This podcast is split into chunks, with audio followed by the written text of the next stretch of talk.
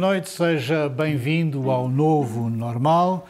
Lula ganhou as eleições no Brasil. Bolsonaro diz que não entende o português europeu. Vá-se lá saber onde está o preconceito. Em Ponta Delgada, os empresários questionam os mendigos. E nós perguntamos aqui no Novo Normal, a propósito das rotas de serviço público, será que António Costa ainda é amigo dos Açores? Este é o Novo Normal, com Nuno Costa Santos, escritor, Joel Neto, também escritor, e o psicólogo Pedro Pereira. Boa noite a todos, muito obrigado por estarem de novo aqui no Novo Normal. Nuno, começo eh, por ti. E, a propósito desta questão dos mendigos em Ponta Delgada, será que vamos começar a, a ter, eh, tal como temos na América Latina, eh, lugares só para turistas que depois não contactam com a realidade? A questão aqui é uma questão de facto. Tem aumentado o número de, mendigos, tem aumentado o número de pessoas violentas e tem aumentado o consumo de drogas sintéticas. Mas é correto meter tudo no mesmo ah, saco? Mendigos, e, mendigos e, e pessoas não, violentas? Há aqui, uma, há aqui uma questão que é. Há aqui uma questão imediata. Há uma questão de fundo, que é a questão uh, dos, dos, pobres mais pobres que o Joel falou uh, no, na sua bela uh, peça do Expresso, que leva cinco meses a erradicar, e às questões imediatas. As questões imediatas exigem medidas imediatas, pedem reivindicações imediatas, se de facto há uma percepção relativamente à, à, à insegurança, que é uma percepção que eu próprio tenho de histórias próximas que eu vi, pessoas que foram atacadas de forma violenta quando andavam na via pública à noite, um, e, portanto, se essas situações existem, acho que, eh, para além de pensar a questão de fundo, que é a questão social, a questão da integração, há que ter medidas imediatas. Quais são as medidas imediatas? São medidas de forma a que essa, eh, esses atos de violência sejam mitigados ou que a Polícia e a Segurança Pública intervenha de forma mais eficaz, coisa que, pelos vistos, não tem acontecido. E mais tarde vamos falar da questão também das câmaras videovigilância. Não é? Joel, estamos perante uma questão de facto ou perante uma tentativa de segregar os eu, eu acho que eu não estou totalmente de acordo com o Nuno, uh, porque me parece que há aqui dois planos diferentes e que estão a ser misturados por conveniência, como a tua pergunta uh, sugere. Bom, para já eu acho que esta história tem muitos matizes e que é importante uh, distingui-los, até porque alguns, do meu ponto de vista, são, são tenebrosos a mendicidade e o turismo uh, estavam uh, destinados a chocar de frente uh, nos Açores. Por duas razões. Pelo porque, aumento do... Porque, por um lado, nós temos cada, cada, vez mais a monocultura do turismo, a nossa economia gravita cada vez mais em torno do turismo, e por outro, como eu tenho estado sempre aqui a dizer, a pobreza está a aumentar dramaticamente. Portanto, era apenas questão de tempo até que as duas coisas chocassem. Bom, não é só o turismo que está em causa, é a segurança do dia a dia do cidadão. Mas é isso que eu quero, é, é isso que eu quero, é isso, sim, eu admito que sim, sim. Em, em, alguma escala, mas não acredito que seja, uh, uh, que seja aquilo que está verdadeiramente em causa aqui. O que é que está em causa? Um, eu quero dizer que uh, ainda são bem, os empresários que se queixam. Ainda bem, ainda bem que esta questão se levanta e ainda bem que nós despertamos eu acho muito importante que despertemos para o problema da mendicidade e da pobreza e para o aumento da violência. Acho fundamental. E se for o turismo a ajudar-nos a perceber que estes problemas existem, pois uh, obrigado ao turismo. Agora, não se pode despertar por este, por esta razão, esta, estas matérias pelas razões erradas, ou seja, encarando os mendigos como os inimigos. Na verdade, os mendigos e o turismo são vítimas exatamente da mesma coisa, que é da escassez de recursos. Da escassez de recursos e da gestão irresponsável da coisa pública. Não me venham dizer, francamente, que isto é, em primeiro lugar, um problema de segurança. Eu não acredito que seja. Com certeza que há, em torno desta mendicidade, um acréscimo de, de insegurança. Mas não acredito que ele seja um acréscimo tão significativo como se verifica em, o acréscimo de insegurança, por exemplo, nos bairros sociais, onde estão os traficantes de droga, onde está o crime violento que cresceu 71% e onde está uh, concentrado, pelo menos, grande parte da violência contra a pessoa em que os Açores lideram, todas aquelas violências que não vale a pena agora estar uh, aqui a repetir. A minha pergunta é, uh, nós, faço a pergunta, nós estamos ou não a tentar limpar a cidade destas, de, deste, destes comportamentos? É isso? É isso. Estão a tentar limpar a cidade Pois, a limpar não, mas ajudar as pessoas que estão em situação de mendicidade parece-me que é o caminho. E com isso toda a gente, toda a gente ganha. Mas eu estou de acordo com isso, atenção. Uh, e o caminho é por aí. É de, é não, de... A questão aqui é se, se está a tentar esconder a pobreza ou se eh, é de facto uma questão de segurança que envolve turistas e locais e que, portanto, é preciso uh, resolver. Sim, é, preciso, é preciso lidar com ela. Uh, qualquer cidade tem que, tem que lidar com o crime. Uh, já, já falei aqui também das estatísticas que até 2020, comparando até com 93, que não eram assim tão ruins quanto isso, uh, o Joel, provavelmente esses 71% fala já de 2022, provavelmente. São os últimos números que são. Uh, usando aqui um, um, indicador, por exemplo, do furtos a residências, que falei na altura, um, são, são na, na, na, Ilha Terceira até diminuíram. Temos em 93, 65 em 2020-22, em Ponta Delgada, crescem de 69 para 82. Uh, ah, claro que estes números, sendo relativamente pequenos, quando há uma mudança, estatisticamente é logo muito significativo. Se, pessoa, se durante um ano tivermos dois crimes violentos, e de certeza que não é esse o número, é maior, se no ano a seguir tivermos quatro, há um é aumento de 100%. exato. Pronto, e é, é, preciso... Mas não são esses isto, números, atenção. Agora, que sim, bem claro. E, e, mas, mas aí era importante é as pessoas também saberem quais é que são os números específicos. Do centro da cidade. Os números em absoluto. E é isso, e é isso, apesar de tudo, não tira nenhum valor à preocupação que tu trazes aqui. Mas, eh, sabes que eu tenho sempre algum, algum cuidado com a questão da, da, da histeria que gera à, à volta da criminalidade, porque há sempre quem se aproveite disso. Uh, sim, se eu até agora estou a distinguir a cidade dos bairros sociais. A minha pergunta sim, sim. é: se este, se, se este aumento vier dos bairros sociais, preocupa alguém? se calhar não preocupa ninguém. Pois mas como vem do centro da cidade, onde passam os turistas da nossa monocultura... Ah, mas eu isso também estou, também estou de acordo. Daí dizer, quando são os ah, empresários, bom. tu falas que estão preocupados com isto, obviamente estão preocupados com a imagem. Monocultura para a qual não há solução alternativa. Não, não, está bem. Sim, sim. Quanto a isso, é eu, eu, também não acho que seja assim tão monocultura. Temos mas não queres comentar esta afirmação não, não é do, do, do Joel de que se, se não fosse no centro da cidade se calhar ninguém se preocupava, enfim, estou a generalizar. Preocupavam-se menos, sim. Havia menos é gente verdade. a preocupar-se. Isso é verdade. Sim. Achas que é? Mas é, é uma inevitabilidade. Ocorre-me ocorre o exemplo do Giuliani, que há, que há uns anos limpou uhum. Nova Iorque, uhum. mas de forma bastante agressiva. Bastante Não se diz que vai ser assim. Há aqui uma reivindicação das, das, das associações de empresários que falaram com o Governo Regional e com, com o Presidente da Câmara relativamente a uma atuação uh, em relação a esses casos. A única coisa que sei é de concreto é a questão da videovigilância.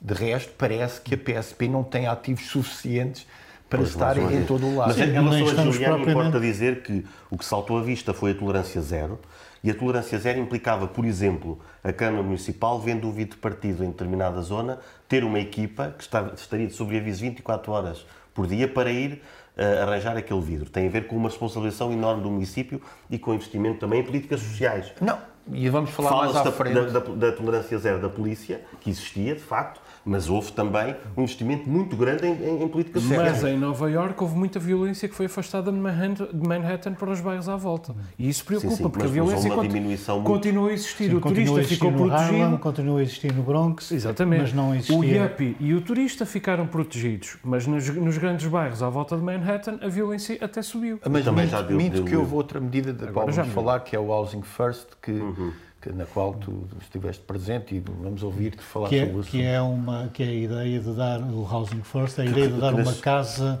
a cada sem-abrigo. Sim, que é uma ideia que nasceu exatamente em Nova Iorque em 92. E que agora em Ponta Delgada não, se, quer, não? se quer adotar. Não, nos Estados não é? Unidos. Uh, sim, quer-se adotar. Eu, por acaso, estive, estive na apresentação do projeto, uh, que, que, que, teve o, o psicólogo uh, Américo, Américo Nave da, da Associação Crescer, que em Lisboa já gera 120 casas. Uh, um projeto com, com, com grande sucesso. Uh, que, aliás, aqui na ilha temos o professor José Ornelas das Lajes, que foi um precursor também desse projeto em Portugal, uh, e que me parece uma, uma boa aposta da, da, da cidade. É uma forma de, de, lidar com o problema. O princípio é muito simples. Qual é que é o problema do sem-abrigo? É não terem abrigo. Então começa-se por aí. Uhum. Dá-se uma casa a estas pessoas. Qual é que é o senão que eu, que, eu, que eu coloco aqui? É que nós sabemos que tem havido, por vezes, programas, e já há algum tempo, e eu que trabalho, tenho trabalhado nessa área, que se importam os programas e depois se faz uma adaptação, mas nunca para uh, refinar. Faço uma adaptação para grosseiramente uh, aplicar. Espero que não seja isso que, que vai acontecer. Do, do teu... depois, é, depois, é que depois os programas correm mal e as pessoas dizem, pois, nós tentámos. Mas é preciso tentar by the book. Este é daqueles programas que tem que ser aplicado by the book. Mas do teu e é conhecimento, é do teu conhecimento, uh, diz-se muitas vezes que as pessoas que estão na rua não querem uhum. sujeitar-se a regras, não querem uhum. por isso ter uma casa. Estamos a falar dos abrigos coletivos. Exatamente. Uh, é isso que afasta as pessoas? Este, este é, um, é, uma das grandes forças deste, deste projeto. Porque, sim, isso, esse é um dos problemas. Uh, o, o, facto de, de no, no, no abrigo coletivo, nós sabemos ou imaginamos, pelo menos quem não conhece a realidade, onde existem uh, vários conflitos, são pessoas uh, com problemas de exclusão social, de repente são todas postas num espaço, uh, nenhum de nós reagiria da melhor forma.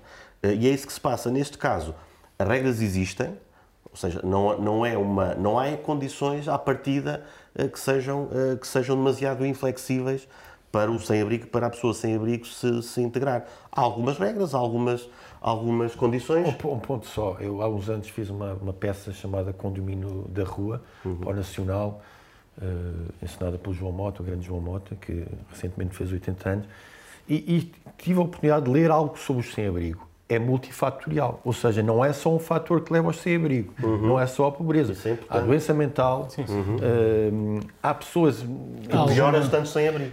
Sobretudo em Portugal continental, que talvez não tanto, e nos Estados Unidos muito, pessoas que tinham traumas de guerra, uh, e, que, e que, não conseguiram orientar as suas vidas para, para uma vida normal. Mas, mas respondendo só, só dizer isto, eh, as pessoas, as pessoas não querem sair da rua, é, é também um mito. É isso, as pessoas não querem é que lhe chateia a cabeça. É, é? É Nenhum de nós gosta que nos chateiem a cabeça. Sim, o sem-abrigo continua a ser um, sem, um, um, ser humano. E não há aqui perspectiva nenhuma progressista nem conservadora. É um facto. É, um facto.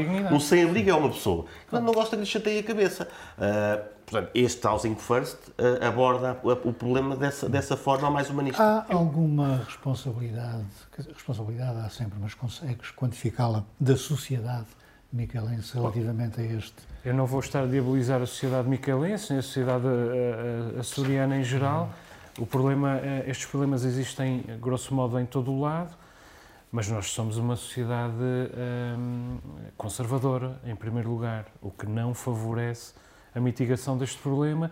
E São Miguel é, a Ponta Delgada, São Miguel, é uma sociedade mais estratificada, o que também não favorece em abstrato a solução deste, deste problema. Eu gostava de elogiar muito este esforço da Câmara Municipal de Ponta Delgada, que é um, é um trabalho uh, admirável. Eu, por acaso, a, Finlândia creio que foi a primeira a importar uh, para é a Europa. Possível, isso já não sei. Um, o, o projeto é um trabalho admirável.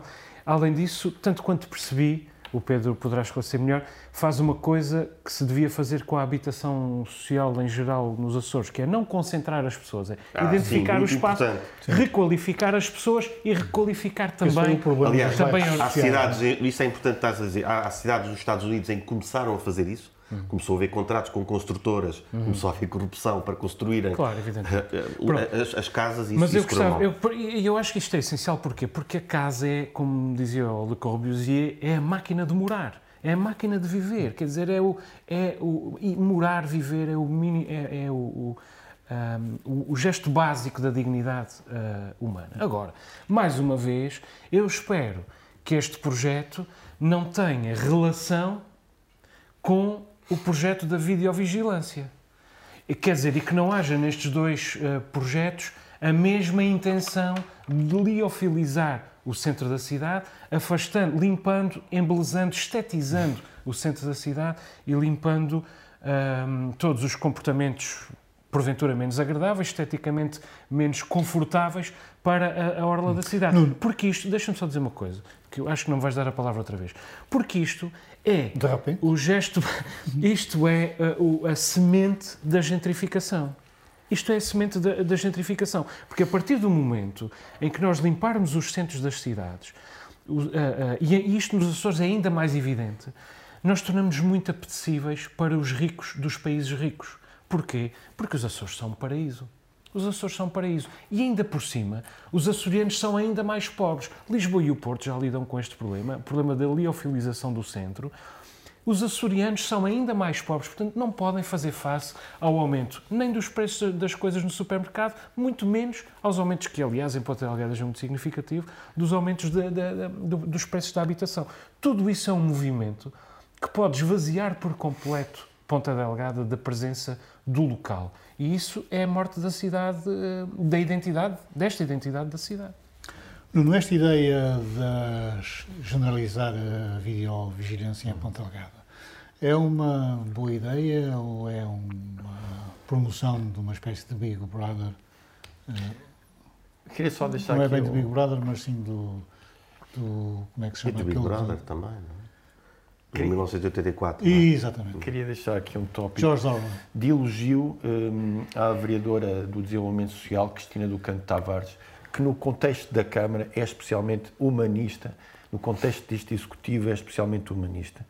Um, como se vai ver agora, em contradição com esta medida, não é? É uma medida humanista e uma medida mais agressiva sob o ponto de vista da, enfim, da, da tentativa de contenção deste tipo de, de comportamento. Em todo o caso, um, é uma medida, por acaso falámos disso na primeira série do Novo Normal, e eu tive algumas dúvidas relativamente a isto, porque era por causa da Câmara Municipal do Porto, que pediu a videovigilância e vai, e vai tê-la, foi aprovada pelo, pelo, Governo, e na verdade isto não é tão excepcional em Portugal. Uh, há, várias, há várias cidades que, que têm este, este sistema, uh, Lisboa já tem, a Amadora já tem, o Porto vai ter, Gaia também vai ter, enfim, uh, por alguma razão isto acontece. Isto não é, não é grave sob o ponto de vista de, de, de, dos direitos, do direito, nomeadamente à privacidade. Não é? Se, se, se tiver as suas regras, se tiver a sua contenção, se, se, não, se não abarcar, uh, como não, não, não, não abarca, segundo li, uh, qualquer tipo de enfim, varanda, espaço, espaço privado. Um, eh, enfim, é, um, é, tem que se perceber e qualquer pessoa que decida uma medida desta, deste tipo, que há aqui um, um, digamos, um equilíbrio de valores que deve ser pesado. Mas, apesar de tudo, uh, não me parece que seja, digamos, uma exclusão, justamente porque há um equilíbrio entre, da, do direito à privacidade. Não parece. Ora, uh... eu, eu, ia dizer que sou, sou um inimigo figadal da, da videovigilância pública, mas como o meu fígado já não é o que era, uh, percebo que com, esta, com este medo que se, que se vai instalando, com, esta, com este sentimento, falaste de percepção, é mesmo isso, com essa percepção de insegurança, nada melhor do que ver uma câmarazinha para nos sentirmos mais seguros. O pior é se vamos No espaço aquele... público é diferente. Pronto, no espaço público. No espaço público. Por... Agora, mas, mas deixa-me só dizer-te isto. Há, há estudos que, que, atestam se isto é eficaz ou não. Há até um estudo que foi feito há 40 anos, uh, que é um estudo integrado com meta-análise, uma coisa séria, por o Eric Pizza e os típicos colegas, os etals, um, em que eles dizem que, entre outras coisas, eh, elas são especialmente eficazes em contra crime de propriedade, onde, em parques automóveis e coisas do tipo. Ou seja, a segurança que nós falamos aqui da rua, da violência, não são, não são propriamente eficazes as câmaras. Uh, e depois, o que é que eles sugerem nesse estudo, que vão continuar a fazer? Que haja um acompanhamento científico e de estudo de cada município, neste caso, que aplique esse sistema. Ou seja, ok, já vamos pôr câmaras, mas então depois dá-se conta aos cidadãos do que é que aconteceu depois de serem O tópico, as câmaras têm que estar visíveis. Isto hum. é, um, Mas, e, e, quem trata as imagens, quem guarda as tem imagens... Tem que se dar conta disso tudo que aos cidadãos. Que espécie de segurança é que nós temos em relação... Quer dizer, no, no, no, no, no tempo dos hackers, que segurança nós temos desde logo que aquelas imagens estão devidamente guardadas, processadas. Quer dizer, já não posso ir à loja disso comprar um disco da Adele, por exemplo. Sim. Bom, segurança é, é coisa que no Brasil às vezes é difícil de encontrar. O próximo capítulo deste programa é precisamente sobre o Brasil. Já sabemos que Lula da Silva ganhou as eleições. Mas Brasil é também futebol e vamos falar das relações entre portugueses e brasileiros e da forma como os brasileiros encaram os portugueses, começando com este vídeo do treinador português Vítor Pereira. A minha pergunta é: quem manda na sua casa, você ou sua esposa? Ó, ó, ó, ó, meu amigo, ó, meu amigo, eu, eu, como sou mais educado, porque tenho mais educação que o senhor, não vou responder. Como eu sou mais educado que o senhor, não lhe vou responder. Percebe? Pedro, temos aqui um macho que ficou zangado, ou isto é uma coisa séria? Não, ele, ele, ele não- nem podia ter, eh, se fosse macho, dizia, claro que sou eu. não é? Se, fosse, se fosse um macho socialista, diria, claro que é a minha mulher. Eh, neste caso, ele, ele percebeu que foi, foi uma pergunta que, que levava a uma provocação. O Brasil é um país enorme, é capaz do muito bom eh, e também do, do muito mau. Eh, Aquilo foi uma provocação que tinha a ver com o facto da mulher querer, querer ir embora, eh, querer vir para E Portugal. ele eventualmente ele querer. Eh, e, e os jornalistas, normalmente nesta área do desporto, pelo, pelo que tenho percebido, são, são bastante assintosos. E o Vitor Pereira respondeu de uma forma também, também se calhar um pouco assintosa demais, digo eu. Mas isto é a forma como os brasileiros encaram os portugueses. Ah, eles fazem isso aos outros também. Na verdade, eh, toda a gente sabe que as mulheres é que mandam em casa, não é? Na verdade, ele não quis A assumir isto. resposta é fácil, esta pergunta. Sim, ele, por acaso, podia ter. E depois, depois eh, o o jornalista pediu desculpa nas redes sociais e naturalmente foi a mulher lhe disse. Foi a mulher, A mulher disse em casa, "Só, você faz aquela pergunta, bandido. E nós estamos a falar disto, naturalmente, porque as nossas mulheres Mandaram. ordenaram falarmos disto.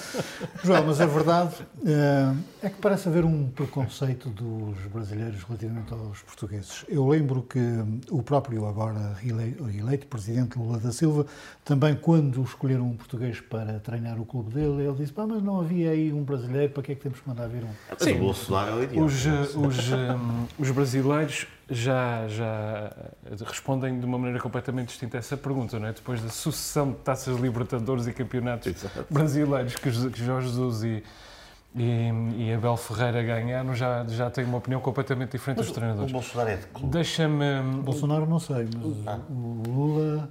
Deixa-me deixa só dizer uma coisa que é em relação ao, ao- ao, eh, eu queria discordar aqui do Pedro eh, em relação a um aspecto em particular que sobre é, que as é mulheres evidente que a pergunta Não, isso foi o Nuno que disse. isso, isso não- a minha casa é, é, é confirmar a, a regra e não a exceção. Não, mas o que eu quero dizer é que ah, a pergunta que é feita ao Vítor Pereira é muito pior do que a resposta. E é, é preciso realmente ser muito mal educado para ser mais mal educado do que Ah, o mas Vítor isso Pereira. era pior. Isso é que ele podia ter Não, mas o que eu quero dizer, não, mas eu quero discordar contigo é noutro aspecto, que é, não é o jornalismo desportivo e não é o jornalismo brasileiro, é o jornalismo que está desqualificadíssimo, um pouco por, por todo o lado, em que a ideia de chocar se confunde com a ideia de obter audiências, porque efetivamente, frequentemente, uma coisa ah, leva à outra. Ahm, Bolsonaro também respondeu Pois mal é a- isso, a um, a um jornalista é um português. jornalista português. Quer dizer, mas Bolsonaro responde mal a um jornalista português não, não porque, porque tenha alguma espécie que talvez tenha, mas não é isto que o prova de arrogância em relação a, a Portugal. Quer dizer, é porque é um, um, um autocrata. Já fez e os autocratas respondem. Presidente da República português. É verdade, mas eh, não, com a Não justificação que perdem tinha. a oportunidade de Com ser- Mais uma vez foi eh, um exercício nos domínios da. na- na- nas orlas da autocracia. Isso é Bolsonaro. Bolsonaro é, é, é isso. Eu não sei se nós eh, vamos ou não. ahm, vamos ou não falar de. de- de- quer dizer, Das eleições, vamos. das eleições. Mas, sim. mas olha, em relação ao Interessa-me jornalismo, francamente mais. em relação ao jornalismo, eu falei daquele, da- do, do desporto, já havia outras coisas, se calhar é só o que partilham. Mas obviamente há muito bons exemplos. O, o Roda Viva, tenho visto, tenho aprendido algumas coisas sobre a política do Brasil. Isso é muito claro, bom. mas, mas em geral. E a Folha de São Paulo. e- não, o Brasil, por isso é que isso é capaz do muito bom, mas depois é capaz daquilo também. Mas, Sim, mas insisto muito aqui boas. nesta ideia da desqualificação que parece existir dos brasileiros relativamente aos portugueses, porque eles continuam a dizer que os portugueses que colonizaram o Brasil há Alguns. 200 anos são responsáveis por todos os males que lhes continuam a acontecer. Subitamente há essa corrente. Aliás, ainda recentemente uma jovem cantora veio à festa do Avante, foi questionada porque é que vinha à festa do Avante, porque era uma festa partidária, e ela disse, vou ensinar aos portugueses ou vou lembrar aos portugueses o que é que eles fizeram há 200 anos. Subitamente, como diga essa, essa corrente, eh, São, são os, pai- os, os três avós dela, provavelmente. que, São os três avós dela, provavelmente. que eu, eu acho que estamos numa espécie de antítese da história dessa, dessa, digamos, desta percepção, desta interpretação dos povos eh, colonizados relativamente ao- aos povos colonizadores. Hum, e, portanto, é uma corrente de, fanatismo, não é? De fanatismo que hoje em dia, eh, digamos, assola eh, sobretudo os, jornali os artistas, os artistas que, que acham que também Querem devem ter, mostrar. querem, portanto, e também já ouvi na rádio uma, uma entrevista inenarrável. Portanto, isto é agressivo, é, é uma forma de ativismo e, portanto, é, é um disparate. Mas eu creio que eh, a maior parte das pessoas no Brasil não pensará assim.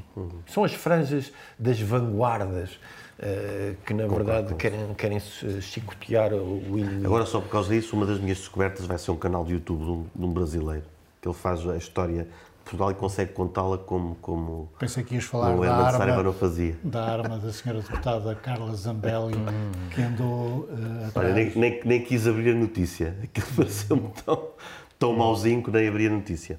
Não era feia a senhora deputada.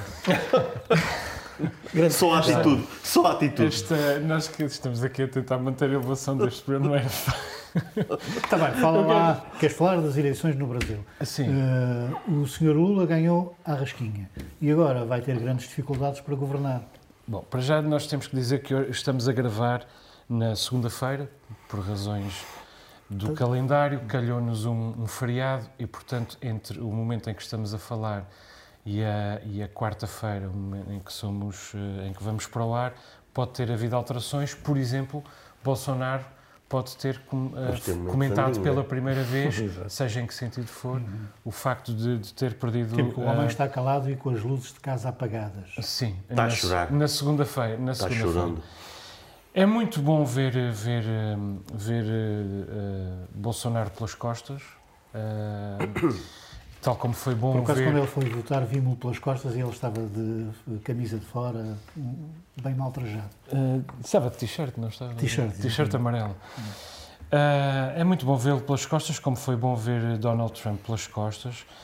Eh, eu acho que mesmo com a chegada da senhora Meloni ao poder em Itália, mesmo com o desejo ardente que Luís Montenegro tem de levar André Ventura para o governo em Portugal, eh, em geral o mundo está a ficar eh, um pouco mais respirável com a colocação de parte destas pessoas. Só falta o Putin. Mas eu quero dizer quatro. Sim, faltam outros ainda. Mas eu queria dizer quatro coisas sobre as eleições brasileiras. Primeiro, ganhou o menos mal. Ah, não ganhou o melhor, ganhou o menos mal. Agora, o menos mal fez um discurso.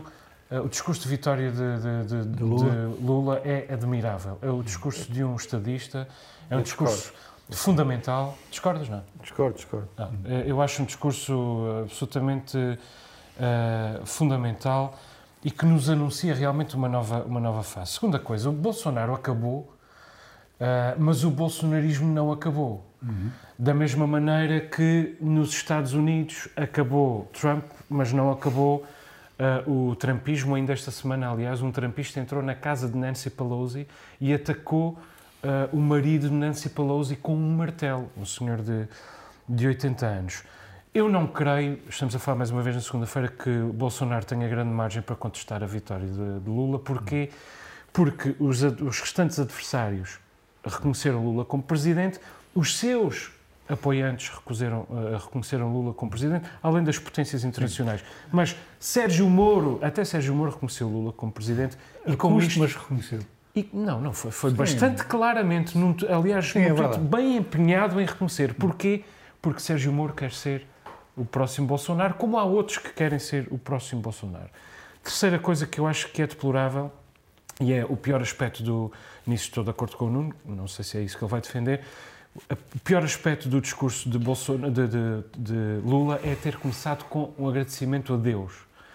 É, Deus sim. veio para ficar na política brasileira, Deus está um pouco por todo o lado na, na política das democracias e das não-democracias, e isso é muito mau. As religiões estarem envolvidas com a política é muito mau, em- em absoluto. Só a última, a última coisa, desculpa, a quarta coisa. O desafio de Lula é impedir que daqui a quatro anos o país queira voltar para os braços deste Bolsonaro ou de outro Bolsonaro qualquer. Uh, e eu acho que a economia está. Uh, uh, vai dificultar-lhe o trabalho. Aliás, visto que as bolsas já Ao caíram. contrário do que aconteceu da primeira vez em que ele foi presidente. Exatamente. E, portanto, é um, desafio, é, é um, é um desafio extremamente exigente e que não é muito diferente, aliás, do desafio de António Costa em Portugal. Nuno, discordas? Deus é um, é um assessor muito bem pago para a política brasileira e, sobretudo, eh, na- nas franjas evangélicas e em que há o dízimo é é bastante, bastante elevado. Eu discordo pelo seguinte: Bolsonaro e Lula têm, têm algo em comum. São populistas e são utopistas.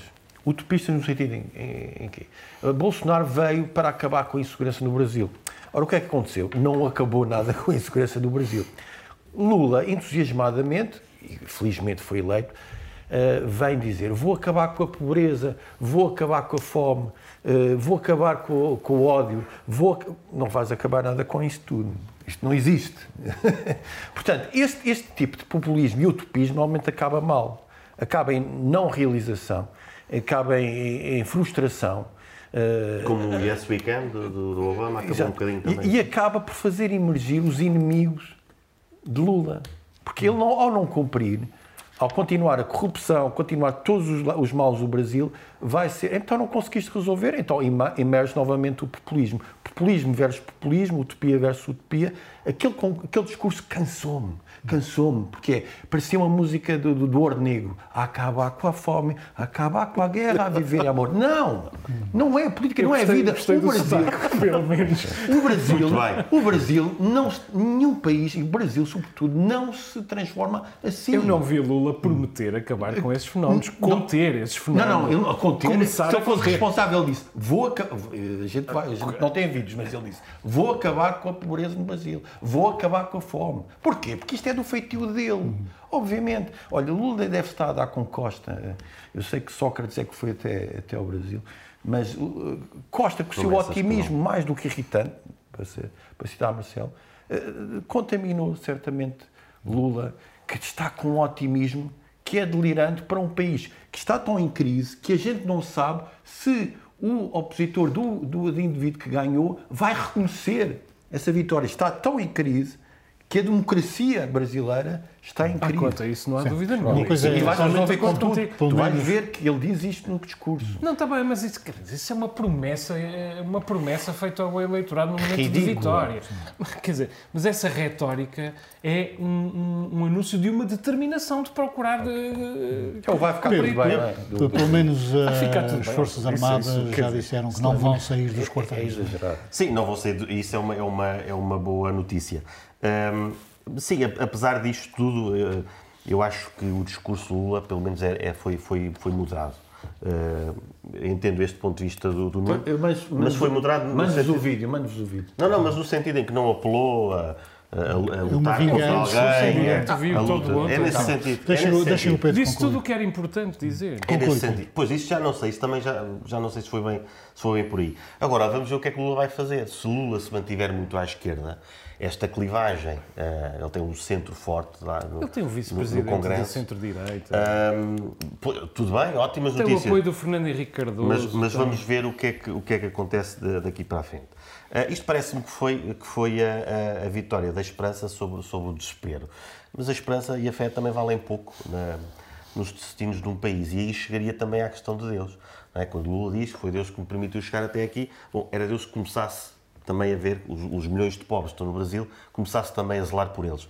Porque só zelar por, por estes escolhidos, isso já era coisa do, do Antigo Testamento.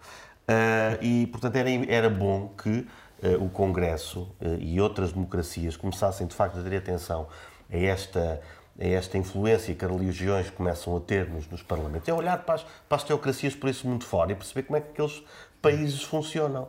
Hoje eu vou falar do Irão. Temos aí um exemplo, qual- temos a Arábia Saudita, dizer, são exemplos de, de, de, de- organização de sociedade. Não parece, isto nada tem de, de, de antiteísta, embora às vezes até o seja, mas, mas tem a ver com, com, com, com É evidências. laicismo. Uh, sim, exato. Não é. Uh, e, e acho que esse, esse caminho uh, E, e nós podemos pensar, bom, já, temos, morreu o, o Adriano Moreira, falámos aqui que é um democrata cristão e temos a democracia cristã na, na Alemanha, mas isso não é, não é exemplo. Nós temos outros países que conseguem ter eh, sistemas que funcionam de forma laica e mesmo a Alemanha funcionava de forma, de forma laica. E acho que esse caminho é, é muito, é cada vez mais importante, quem diria. Agora vamos às descobertas dos comentadores do Novo Normal.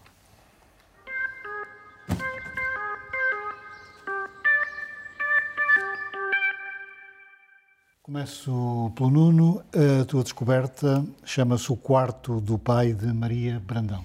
É verdade.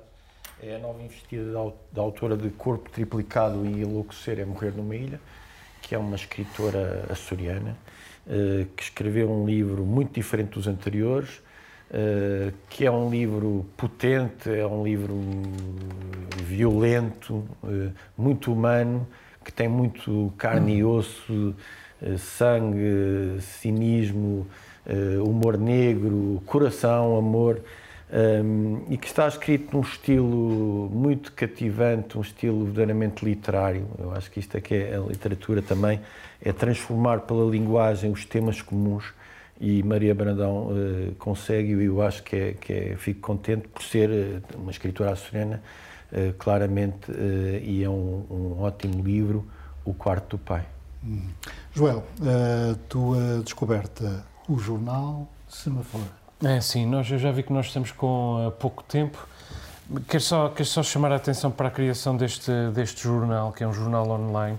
Nós uh, há muito tempo que proclamamos que, o, que o jornalismo escrito não, não tem futuro um, e que uh, os jornais estão condenados. De vez em quando procura-se uma nova saída.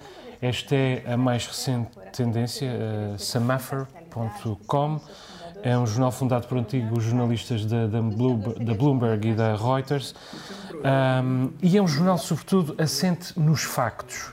Desde que declarámos que o jornalismo escrito não tinha futuro, declarámos também que a única solução dos newspapers, ou seja, jornais de notícias, era transformarem-se em, em viewspapers, jornais de, com uma visão do mundo, com opiniões. Isto que o, que o Semaphore faz é voltar ao primado dos factos uh, nesta altura em que nós uh, vivemos naquilo a que alguns chamaram era da pós-verdade, como se isso não fosse em si um oxímoro, ou um, a era dos, dos factos alternativos, como se isso não fosse também uh, um paradoxo. Tem um lettering e uma cor de fundo que faz lembrar um, um broadsheet, para já só existe enquanto, enquanto portal, eu estou à espera da app e dos, dos podcasts, o mundo precisa de encontrar uma solução para o jornalismo escrito, eh, uma solução que sirva para essa experiência e para as outras todas, e eu tenho esperança que do semáforo venham algumas, algumas soluções. Hum. Pedro, eu deixei-te para o fim porque sempre que tu escolhes um filme ou uma música, aquele rapaz do Facebook... Não, não, mas da última vez passou, passou que é ao vivo. Aquele Ele rapaz não, imberbe, passou undercover. de quem eu não gosto nada, corta-nos o pio. Portanto, se nos cortar o pio, já vamos para aí com 40 minutos. Epa. Não está mal. Tu escolheste, uh, escolheste um filme chamado Táxi Teherão. Sim, que é o, que é o de Jafar Panahi, é, é um, um, realizador eh, bastante famoso eh, no Irão e, e, no meio cinematográfico em geral. Eh, é um documentário ficção. Isto está em iraniano? É, sim, ah, então, mas, mas, tem, mas, tem, tradução. Então o Facebook não. Também vai ver. e então o documentário é isto, é este, este, taxista famoso, que as pessoas, algumas vão reconhecendo como o realizador, e que demonstra aparentemente o viver habitualmente, como dizia o outro, em Tiarão, mas, mas nota-se em quase todos a inquietude, a inquietação de não, não viver em liberdade. Uh, e durante a viagem vão acontecendo uma série de peripécias que nos dão a entender não só a cultura persa, uh, mas também essa falta de liberdade e a normalidade de, das pessoas. Nós olhamos para estes países sempre como uh, países lá longe, onde não sabemos bem como é, como é, que eles são e percebemos que são, quem diria, humanos como nós. no fim, a última corrida é para Nanin Satudeh, que é uma advogada dos direitos humanos do Irão, que tem defendido proeminentes uh, lutadores da liberdade. Estes sim, verdadeiros freedom fighters, não como aquela malta uh, burguesa das cidades do, do Ocidente. Uh, e que um, recentemente falou deste, destes dias no Irão com bastante otimismo. Diz ela que é mesmo que há mesmo uma, uma, uma possibilidade de haver aqui uma mudança de regime. O filme é de 2015, estas declarações são, são de agora. Feitas as descobertas dos comentadores do novo normal, avançamos para um novo tema. Joel, até 2024, 319 professores deverão eh, reformar-se. O Governo quer fazer um estudo sobre as necessidades do ensino para os próximos 10 anos. É uma medida hum, avisada? Eu acho que, que, é importante o Governo fazer um estudo, uh, não sei quanto é que vai custar, mas eu posso dizer já algumas conclusões uh, desse estudo ao, ao, Governo. Primeiro é preciso uh, tornar a profissão de professor respeitável e, e honrosa. Ninguém respeita a profissão de, de, de professor neste momento. ninguém se sente no dever de a usar como algo de que se possa ter orgulho. Depois é preciso tornar a profissão de professor mais compensadora.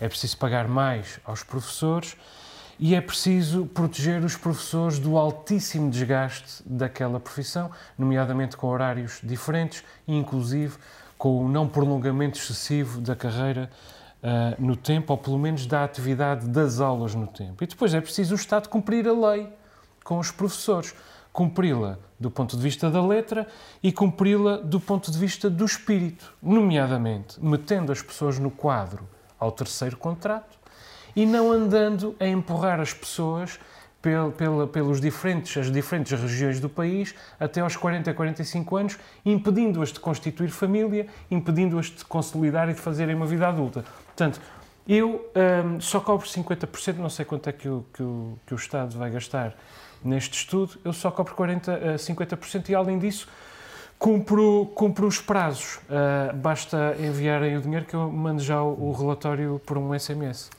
Tu vais cobrar os outros 50% e Pode ser. está o estudo feito. Pode ser, é isso. Uh, sim, eu, eu falei de para aqui falei com, com um amigo que é, que é professor, uh, o Paulo Noval, que, que há uns anos criou até o movimento Professor Caracol, por causa desse problema que, que tu dizias, que andava com o caso às costas, o professor. Uh, e ele um, pronto, deu-me alguma, algumas dicas sobre, sobre, este, sobre esta situação. Para já parece que é um, um, fenómeno europeu e tem muito a ver com isto. É uma profissão cada vez menos aliciante, por, pelas razões todas que o, que o Joel já disse. Lembremos, é, é, é perigosa em alguns sítios. Lembremos de Samuel Paty, que em 2020 foi assassinado porque mostrou a fotografia errada numa aula. Uh, e depois também há aqui a questão da preparação. Já se sabia, uh, tanto mal, obviamente, que iria haver esta crise de professores. E ninguém tomou uh, as devidas medidas, nem o Governo da República, nem o da região, cada um com, com as suas responsabilidades. E, portanto, agora temos professores que não são da área, não têm especialização da área, e estão a dar uh, aulas muito específicas. Quando nós falamos dos indicadores de pobreza e do atraso, tem a ver também com isto. Começamos a ter professores, com, com, com, e com todo o respeito por, por, por, pessoas de outras áreas, mas que vão dar aulas e não estão devidamente preparados para isso. Vai haver um convênio com a Universidade, dos Açores, em que vai haver mestrados de educação para quem dê, dê aulas, mas até isto está resultado, vamos ter aqui uns 3, 4 anos de retrocesso e de atraso em relação ao resto do país de repente ficamos sem professores, agora estamos à procura de, formar professores e daqui a dias temos professores e não temos alunos. Eu, quando ouço uh, falar em estudos em altura de emergência, fico preocupado. Vamos estudar a situação. Vamos estudar, não. Vamos... Já não é sempre isso. Bem verdade. Uh, portanto, este, este, é um tópico que tem que ser resolvido. E, felizmente há a questão do, dos mestrados e, eh, vai-se atuar eh, uhum. Eh, no imediato. Mas o que eu tenho pensado é o seguinte: para diminuir as desigualdades profundas nos Açores, para diminuir os níveis preocupantes de educação, é preciso muito mais. E é preciso ir muito mais além do estudo. É preciso políticas integradas que metam a educação, a ação social, política de habitação. Mas estamos a falar de políticas agressivas, no sentido construtivo do termo.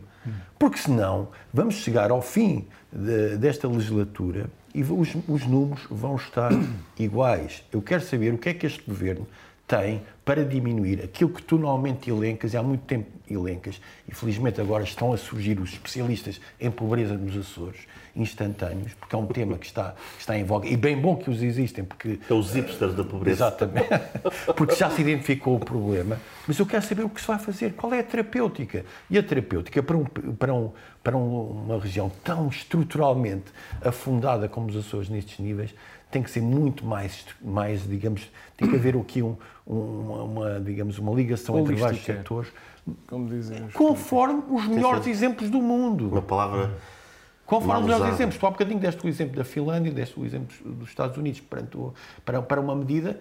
Perante esta, este problema eh, estrutural tem que haver também os melhores exemplos e, e, e desejavelmente em sítios insulares. E sabes, aqui às vezes, Onde quando se fala onde correu da- bem. da importação de, de plantas, também, também às vezes gostava de começar a ouvir que, que houvesse ideias de base daqui. Joel, as ligações aéreas Mas é uma de serviço público para ilhas como Santa Maria, eh, Pico, Faial podem estar em causa eh, porque o Orçamento de Estado não contempla o dinheiro suficiente para as pagar.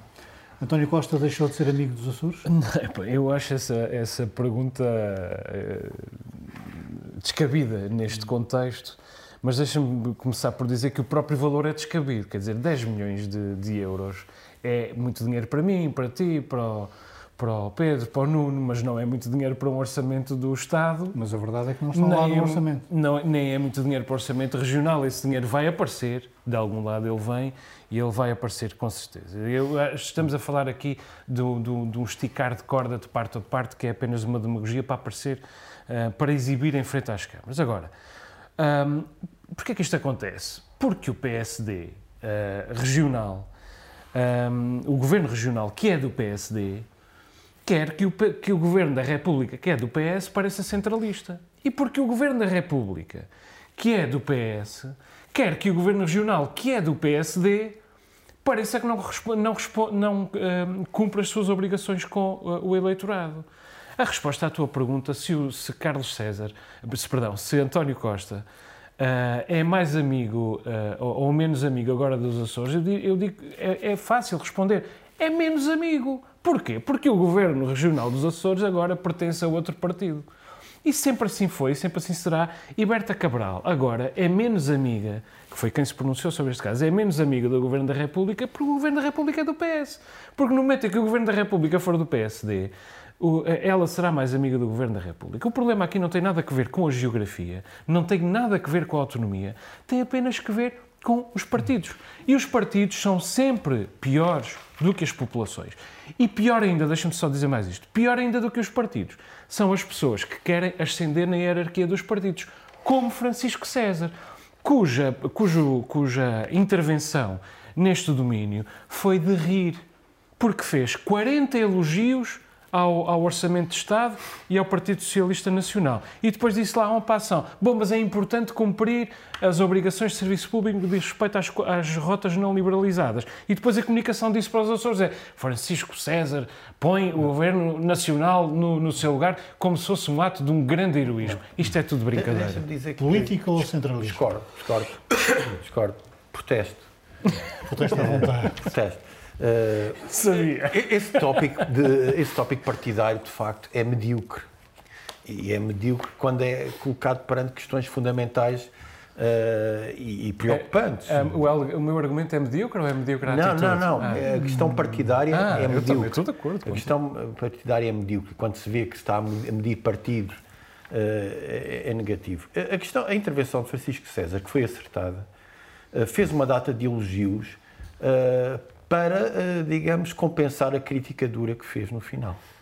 E que, na verdade, foi ignorada por Fernando Medina, que disse que, que o dinheiro só ia para, eh, para, para transporte interilhas e não para, para, para estas rotas que eh, o, Joel está com esperança que se vai tudo resolver. A gente fala daqui, daqui a, sei lá, um ano e São vamos... 6 milhões de euros que estão em causa.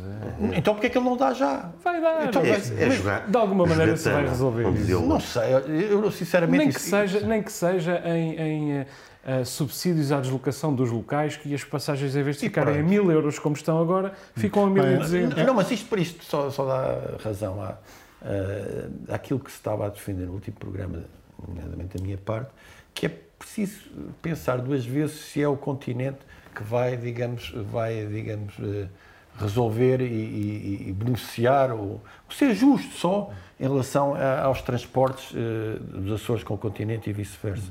Pedro, antes de irmos aos minutos, dá lá a tua Continente. Epá, eu isto só tenho que dizer aquilo que o IRS me diz. No, eu digo ao António Costa, paguem não bufes. É só isso que me parece.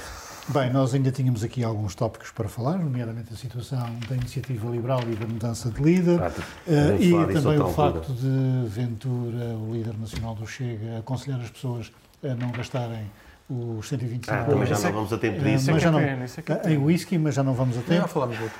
Quer dar aqui aos umas minutos. sugestões? É, vamos aos minutos. Pedro. Pedro, o teu minuto, Epá, eh, agora espera aí. o teu minuto é tá. sobre o estudo que Sim. diz que os gamers têm melhor desempenho. Exato. Uh, cognitivo. Uh, miúdos que jogam jogos de vídeo. Uh, É um estudo que, que tem, que, tem, que, é, que é, é um, é um meta-estudo. Isso quer dizer que são, que são, são vários estudos. Aliás, uh, minto, este não é um meta-estudo. Há, há outros, mas este é um estudo uh, com, com 12 mil uh, crianças e adolescentes. E, e tra- trago isto porque, não só porque gosto de jogar, uh, mas porque, como psicólogo também, Pensei que lido gostavas de ver o Benfica. Uh, pois isso menos porque é preciso pagar a Sport TV. Um, mas e, e- e conheço muitos pais que ficam, ficam um bocadinho alarmados com, com- com- com os hábitos de jogo dos filhos. Uh, e a maior parte das vezes que eles estão al- alarmados não é que não possa existir um problema, mas trata-se apenas de, de miúdos a, a divertirem-se e pelos vistos, a desenvolverem-se cognitivamente. Não é nada que o senso comum nos dissesse. Quem, quem percebe minimamente jogos sabe que aqueles jogos são complexos, têm objetivos, têm, têm, eh, apelam à, à motricidade fina e, e há, uma, há uma série de vantagens que nós conseguimos ver logo. E a empatia também. Qual é que é? Também, também. Hum, eh, às vezes é difícil matar aquela pessoa, o personagem do jogo com quem convivemos durante horas. Hum, mas deixa-me só dizer. hum, mas há também, há aqui, o que é que foi mais, mais importante para mim e, e que, fez, e que fez mais. eh, e, que, e que- e que foi mais importante? Pelos vistos, está também ligado a um maior, a um maior controle de impulso, capacidade de controle de impulso dos jovens. Ora, isto é a verdade contraintuitiva. E é aquilo que eu já disse aqui muitas vezes. Muitas vezes a verdade não é de senso comum, é contraintuitiva. Aqui está uma verdade contraintuitiva. Miúdos que jogam têm uma maior capacidade de controle de impulso. Nuno, o teu minuto é sobre o corte de verbas na cultura. É Nos verdade. Açores. E, e- e tem a ver com aquilo que foi o meu minuto no anterior programa, eh, que já, enfim, já falava um pouco deste tema, sem saber que na anteproposta do orçamento eh, há um corte de 27% na cultura, eh, eh, e alidindo eh, questões e necessidades como o apoio ao, audiovisual e até mesmo a atenção ao património, que é aquilo que é, digamos, o básico nas questões culturais nos Açores. Eu quero, enfim, desejar e quero pedir para haver uma alteração relativamente a esta, esta situação, porque senão o centro-direita está a caricaturar-se a si próprio relativamente às políticas de cultura. Quer dizer, as as pessoas dizem o centro-direita não aposta na cultura e o centro-direita vai cortar 27% eh, do orçamento, do orçamento da cultura. Portanto, eu queria ver Nuno Barata, de vez em quando diz que não vai votar eh, no orçamento por esta ou por aquela condição, que não vote neste orçamento se, se houver corte de 27% da cultura. Joel, 30 segundos para o teu É, pá, não me digas uma coisa Que é sobre. As redes sociais são a coisa, a maior ameaça às democracias. eh, Ei, pá, isto é no- debate, que eu não concordo nada com isto. Atualmente, hum, a, a- a internet é regulada por uma lei de 1996, em particular a secção 230, título 47 do US Code, ah, que diz que um sítio de internet é apenas um espaço público onde se publicam coisas, ou seja, o sítio de internet não é responsável pelo conteúdo, apenas os seus utilizadores. No Facebook tu podes insultar quem quer que seja, podes difundir o ódio se quiseres, que o Facebook não é responsável, tu és eh, responsável. Essa lei está evidentemente datada, porquê?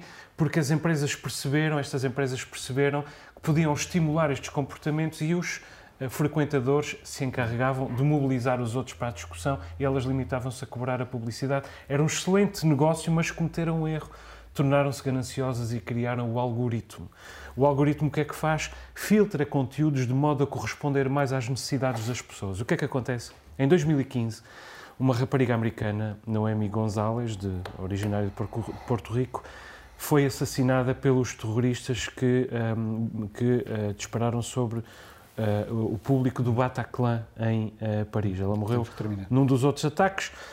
Esta rapariga morreu uh, assassinada por pessoas que tinham sido radicalizadas com recurso a vídeos do YouTube. O- a família processou o Google e o caso pode chegar ao Supremo desta vez. Se chegar, as redes sociais vão ter de mudar radicalmente e eu tenho esperança que isso aconteça. Muito obrigado. Termina aqui esta edição do Novo Normal. Voltamos na próxima semana com novas ideias. Por aí.